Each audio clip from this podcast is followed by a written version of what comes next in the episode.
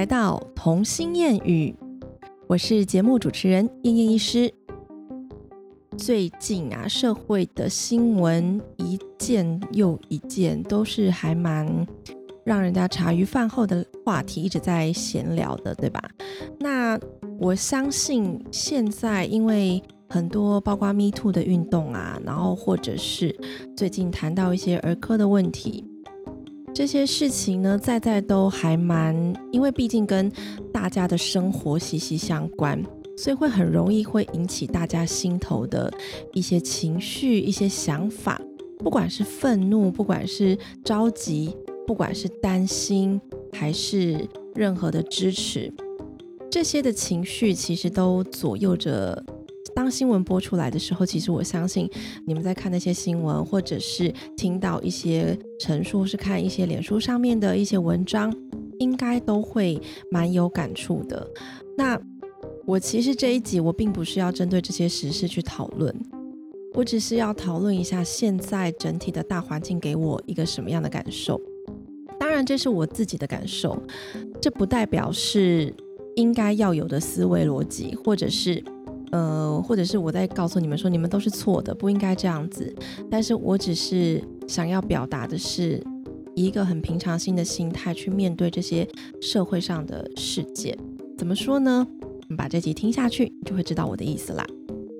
好吧，那我相信最近就是因为社会新闻一桩一桩的报嘛，包括幼儿园的事件呐，虽然那个到目前为止看似要结案了。那我也不讨论它里面的真，里面的假，因为毕竟只要不是当事人，其实你真的很难去定夺这件事情的真相是如何。那这些就是法律存在的意义嘛？法律存在的意义就是要帮我们去探讨这些事情到底有没有构成一些犯罪的事实，那有没有需要一些处罚的呃情况？所以基本上。我们有法律，我们就让法律去追踪这件事情。那我们当然自己要心生警惕。我可能也会开始担心小朋友在学校或者是他上才艺班遇到的一些情况。这个是社会新闻告诉我，我要怎么样去反思，我去带我的孩子去怎么认识这个大环境，去避免掉一些不必要的危险。但说真的啦，现在的 Me Too 活动非常的夯嘛，对不对？那有各式各样的一些女生受害者都跑出来澄清，跑出来愿意就是公开的跟大家讲过去的事情。那很多人就会问说，你当初怎么不反应？为什么要等到现在才要讲？其实有时候是女生心里的无奈。那我觉得这个不只是。加害者跟被害者两个人之间的关系，这个跟整个社会风气、整个世界宇宙的风气都很有关系。当世界就是把宇宙里面就是有男有女两个不同的性别，然后生理结构，然后一些基本的心理层面的思考逻辑方式，本来男女就会不一样。那当一个社会它传统就是主宰着男性的优势大于女性。这种情况，我相信 Me Too 的运动，现在等到女性权女权运动兴起了之后，就会很多人开始让女生过去感到不适不舒服、不开心的一些回忆，全部都涌上心头。这时候就会很想要大声的说出来。所以不是当下发生事情的时候不反应，而是那个时机点。那个时代性是不一样的，所以在现在这个时机点爆发这个 Me Too 的运动，当然也是一个时代的，呃，不能说潮流，就是顺应时代在改变而造成的一个运动嘛。好，那这是第一件事情，然后喂药事情，然后 Me Too 的事情，最新的最新的应该就是在上周可能出现了一些。我会对这件新闻比较关心多一点，会去看比较多的文章跟新闻，就是因为我觉得在角色上面是让我有一点点，的确是有一点讶异。我并不认识那一位儿科医师，然后只是在我的脑袋里面，我当下是没有办法把就是整件事情好好的连接，就是一直在看所有的消息都是呈现错愕的情况下啦。那当然，冷静下来去思考，这中间其实还有很多可以讨论的空间。这个是我跟我先生在新闻爆出来之后的那一段时间，每天每天我们都有新的想法，那也随着我们的讨论过程，就激荡出今天这一集的内容，就我们的讨论的火花。那我们只是想要单纯跟大家分享我们两夫妻之间的一些想法。那基本上呢，其实有在看我脸书，或者是呃 Instagram，或者是有在听我 Podcast，就大概会稍微了解一下。其实我不太会直接跟着时事的新闻去做一些评论。或直接对着这件事是发文，对着这个人去发文，对着这件事情去探讨事情的真或假。我可能会很喜欢看一些人很有道理的分享文，不管是正面或是反面，我很喜欢看这些的分析。但是我本人并不喜欢去，不能说是蹭热度，我觉得是在那个呃火苗的当下，我不喜欢在那个火苗的当下再去加强。不管我是反对或者是赞成的一个声浪，为什么呢？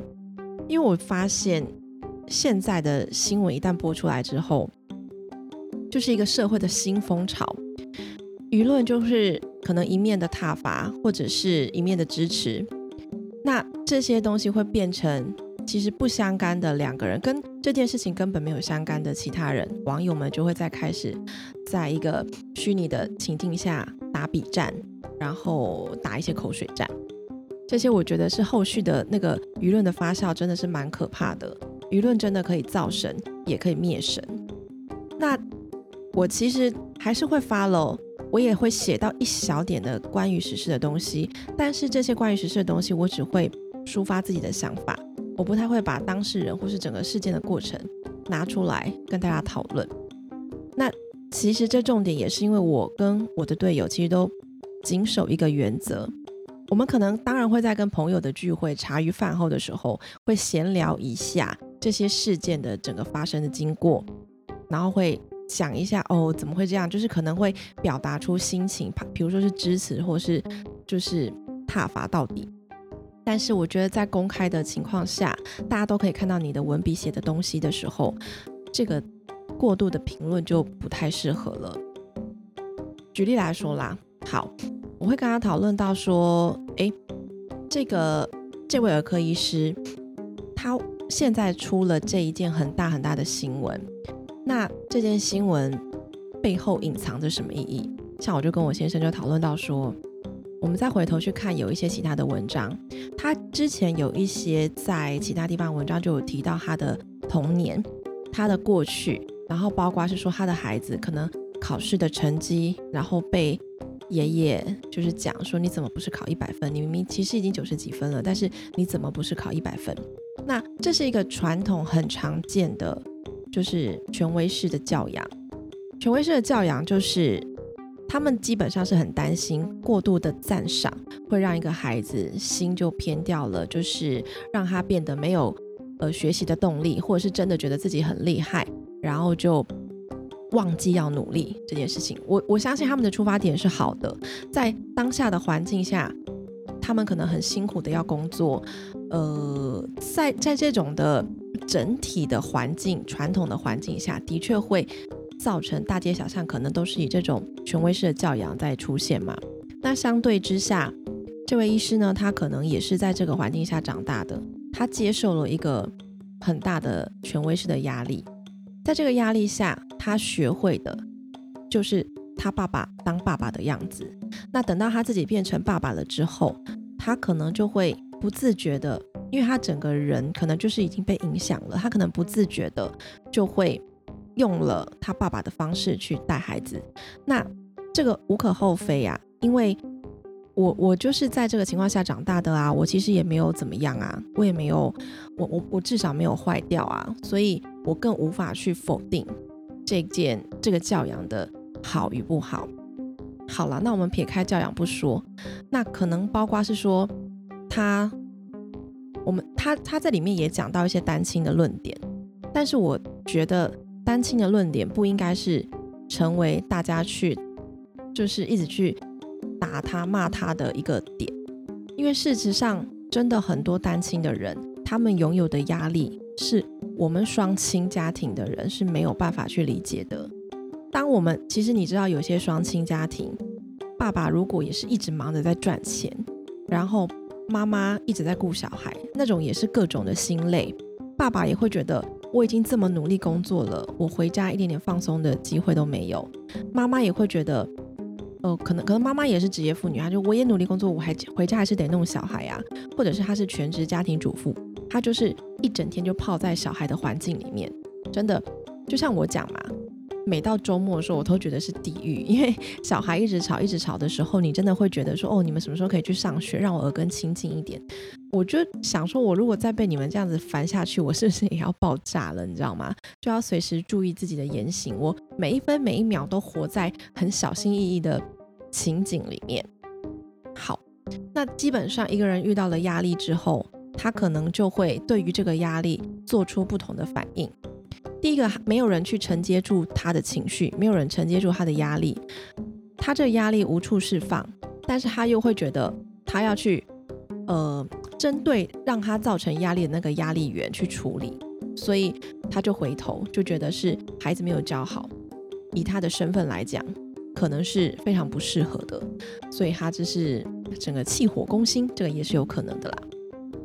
但是实际上这些都是什么？我上述讲的这些都是我的推理，你们有注意到这件事吗？当这些都是我的推理的时候，实质上的意义就代表他们这些我刚刚讲的这些理由有可能根本就不存在，因为毕竟我不是当事人。那但是现在社会舆论的风气就是会看着这件事件，然后脑补，发挥自己的想法。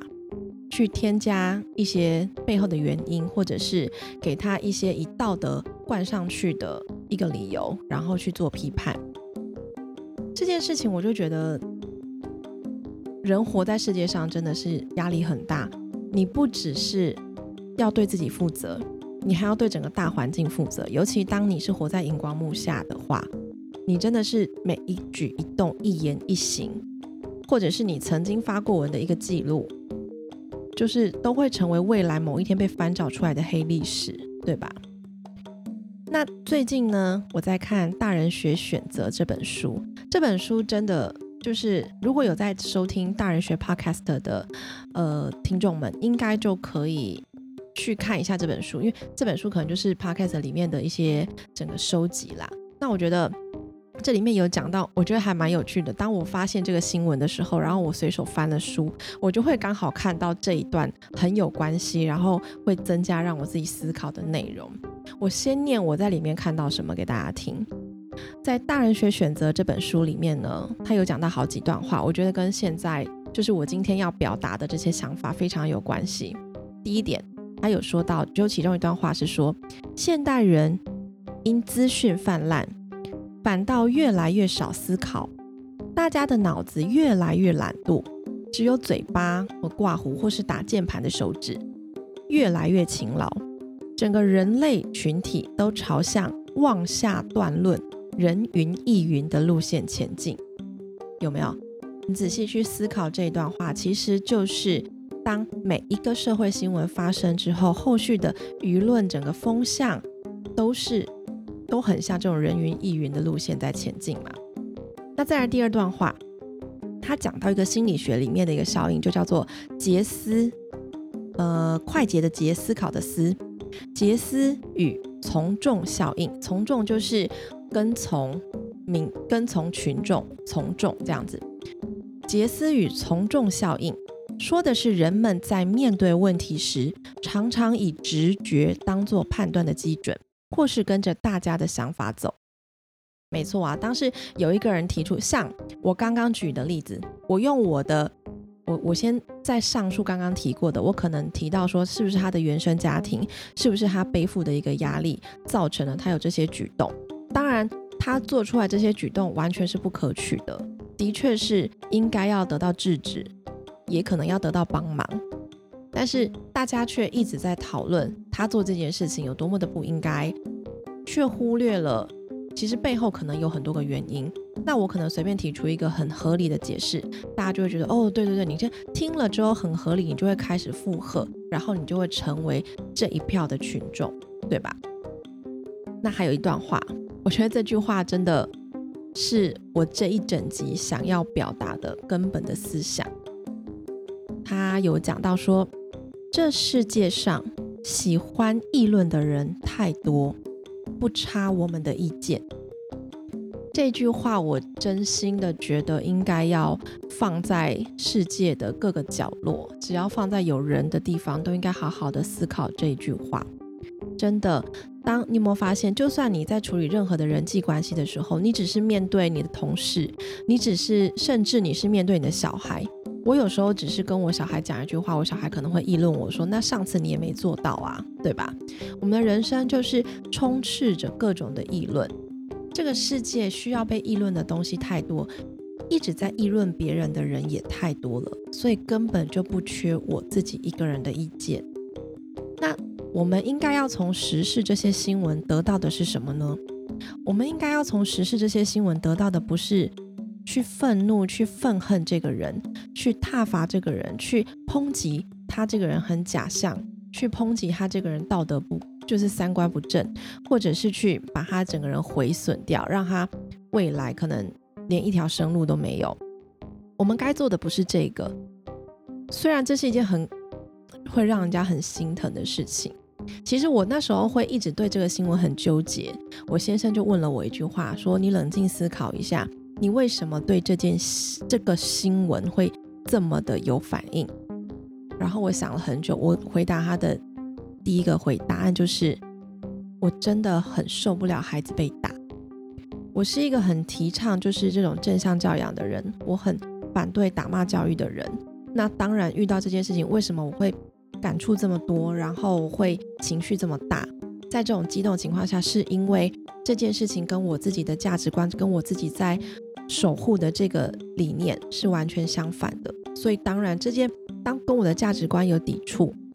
跟我一直想要保护的这个观念是相反的时候，我的情绪就会出现了一个想要反击的这个这个这个一波，就是很大很强烈的情绪出现。那在这个情绪之下，如果我没有好好控制好自己那一股的情绪，去了解我自己的情绪在哪里，我就会成为就是可能键盘手，在网络上谩骂他。说真的，我也没有办法接受他这个行为，但是不代表。我需要气到去出声骂他，或者是留言指责他不是，私讯或者是到处告诉别人他不是。当然，茶余饭后会跟朋友聊一下这个话题，这个无可厚非嘛，因为你还是会就是有想发泄的地方。但是就真的是适可而止。那再来第二个，为什么我会感触这么多，情绪这么大？除了说我没有办法接受小孩被打之外，我觉得还有一点是。它可能会成为我的借鉴。为什么这么说？因为我觉得整体看起来，我们有一点类似的一条路在走。我们都是儿科，我们都是可能在网络上侃侃而谈。我们也自己也是为人父母，然后会遇到小孩的一些教养的问题。我们也有自己的情绪压力，我们也需要维持工作上的一个形象。那我其实反击很大的意思就是。我看着他这样子，我就会很努力的去思考，我自己有没有做到我心目中理想的那个人。我不能只用高标准去看别人，可能回头结果我在贬小孩，这样子就是我自己的不对。所以这件事情让我引发的感触很多，就是因为我觉得我们角色很相像。那我后来就是整个冷静下来之后，就觉得说，嗯，还好，就是至少我给我自己设定的一个理想形象。目前为止偏差没有太多啦，对不对？还是还是有人要反对我？对，就是至少至少我还在就是严守着我自己的想法，就是照着我自己的路在走，还没有到就是让我这么崩溃的这个程度。所以我觉得这两个原因是让我对这件事情特别特别有感觉，然后想要拿出来讲的一个原因。那我是想要跟大家表达，就是。其实每个人活在这个世界上，都有一个感觉是命运派来要扮演的角色吗？是这样说吗？那这个这个我们要扮演的角色，这个是人生剧本里面早就写好的嘛？我们在想到我很久很久以前刚开播没多久，讲到一本就是灵魂的书，我们不是有讲到说，我们其实人的一生的际遇啊，我们在出生之前的一个灵魂相谈、灵魂的会客室里面，就已经召集了所有这辈子我会遇到的灵魂，然后我们一起来讨论，写好了我这一辈子的剧本。所以我会遇到这样的事情，我会遇到这样的挫折，我会遇到这样的难题，也是我自己跟人家约定好要出现的。我觉得换个角度，用这样的想法。就还蛮能接受人生的嘛，对不对？就是当你遇到挫折跟低潮的时候，就是你自己想要学习的东西。当你能够从那个低潮站起来，那你就是真的学会了你出生之前灵魂想要学会的那个任务。所以用这个角度去想，然后你就比较有力量可以重新再站起来。其实人生没有人就是这么悲惨到，诶，也不能这么说，因为假设你的人生在计划。就是灵魂出生之前，就是要计划我这一路很悲惨，我想要体验所有人世间的悲惨，那有可能是真的很悲惨啊，对不对？那当然，这个呃出生前计划这件事情，你也可以选择不相信。我觉得所有的信仰都是这样，包括你相信神的存在，相信佛的存在，这些都是你的信仰，你的想法的皈依，你会比较有一个依靠，你会比较有一个力量。所以当然，我只是提出这些让人家大家去参考嘛。那我们要从这么多念这么多书的情况下，就是融会贯通，把这些道理去把它想通，然后把它运用在自己的人生上面。这样子我去念这些书才有意义。所以当我念了这些书，我有这些想法的时候，我就会在这里跟你们分享，让你们知道。所以，我们当我们看到这些社会新闻的时候，其实最重要的是当事人。有当事人他们应该有的处罚，那他可能他的处罚就是他的医疗生涯可能会一落千丈，他好不容易经营起来的大量的粉丝业或者是一个很棒的一个角色，可能就从此就是一夜就翻盘了。那这就是他的能说报应吗？这就是他该得到的惩罚。对我觉得可以用惩罚来说，因为这个离他。要预设自己的事业，真的是就是整个大翻面了。但我们就不应该再成为那个加害者。我们如果今天不断的就是在公开的批判他们，然后站在舆论的风头上，噼里啪啦噼啪一直骂说这个人真的很夸张诶，我就很没有办法想象。然后或者是直接去衍生出我为什么会。哦，我觉得讲到这个，我真的心情很沉重，因为我觉得反反复复看到非常非常非常多的文章，当然这里面有写的很好的分析，当然也有我我在我觉得啦，就是真的是有点失去理智的批判，在这种不断的文章下来，你会觉得心非常的累。当你在指责别人的时候，可能我们在看你的文章的时候，就会想说。其实你会不会自己也没有做好？那当我自己不确定我自己有没有做好的时候，其实我也没有资格去批判他。我只能从他的故事去学到一些收获，然后让我自己成长。这个才是我应该要最注意的首要任务。这个才是对我的人生最有帮助的地方。来来来，在这里我就引用一下一句。我老公的名言，我老公就跟我讲说，在讨论这件事情的时候，他就讲了一句：“嗯，你知道吗？诋毁别人并不会让自己的灵魂更高尚。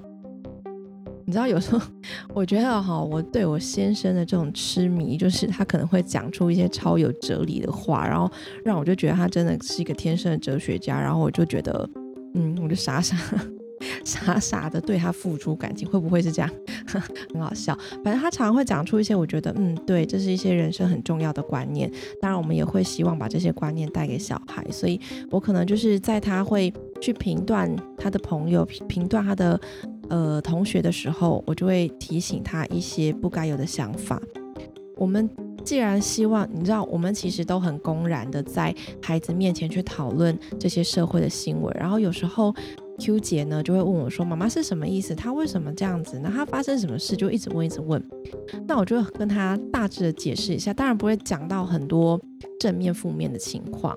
然后我也可能会用一个很中立的情况，就是说，呃我像我跟他讲说，叔叔出现什么情况我们不知道。他在家里跟哥哥姐姐的相处情况可能也有出什么问题，我们也不知道。但是我们只知道叔叔他自己说他在管教小孩的时候，他就是有做不好的地方。我就大概这样跟他说，然后舅舅就可能就会跟我聊一些说。那他这样子是不是不应该，或者是怎样怎样之类的？然后我就跟他说，其实没有什么应该与不应该，没有人都必，没有人一定要照着你的想法做，或者是照着你规定的这这个规矩做，除非就是你的规矩是大概全世界都在默守，在觉得这个道德观，这个当然我不是跟他讲道德观了，还听不懂，反正基本上这些时事。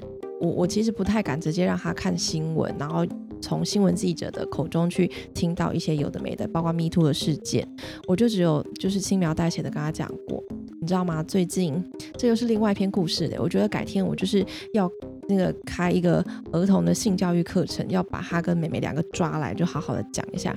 你知道，就是最近 me to 的风潮让我的心情有点受影响。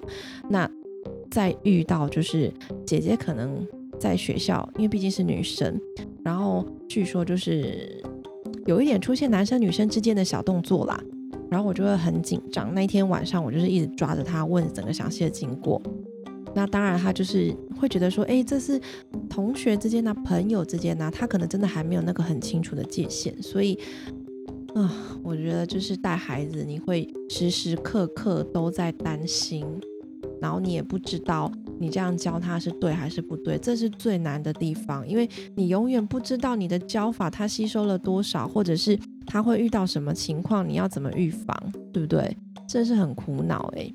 反正这条路上我们就是边走边看嘛。我也是当了妈妈才学会当妈妈的，我也不是多厉害啊，但是。啊，至少还过得去啊！我觉得真的是很庆幸我生的是两个女儿，对吧？但两个女儿就要担心的事情很多，所以 Me Too 的事件就是 一直在我心头回绕，就是我真的很担心他们呢。好啦，真的是也要跟着时事走，去教育小孩的用意就在这里。所有人生的出现的任何新闻跟任何的环境，都是孩子的教材。好啦，今天这一集我最后给大家一个重点，就是我希望大家新闻看归看，但是看戏不要入戏，真的不要走心了。这些人他们该有的惩罚，他们都会得到的，不是时候未到，诶诶，不是不报，只是时候未到，对吧？所以轮不到我们去攻击他们，轮不到我们。当然你要偷偷的品头论足可以，但是不要在公开的场合，或是不要直接在。呃，网络上面呈现一个比战或者是一个反正吵起来那种情况，这真的是不乐见的，就是那是多出来的事情嘛，不乐见的事件了吧，对不对？好啦，那祝福大家都可以有一个很平淡的心情，然后呃，有一个很平静的社会环境，快快把我们安静的社会还给大家，然后让孩子们能够好好的成长，这样好不好？对啊。好啦，那我今天这集就讲到这里喽。那有什么想法的啊，都欢迎可以跟我讨论。今天就谢谢大家的收听了，我们下次再见吧，拜拜。